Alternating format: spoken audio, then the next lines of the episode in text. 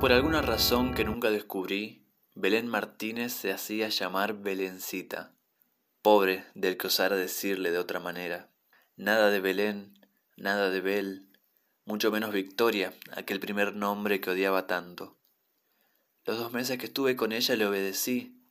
Le decía, Belencita, sos hermosa. Belencita, te quiero ver. Belencita, tomemos una birra. Belencita, no te vayas todavía.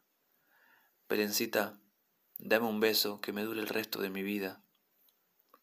Hace mucho que no la veo, sin embargo todavía la recuerdo.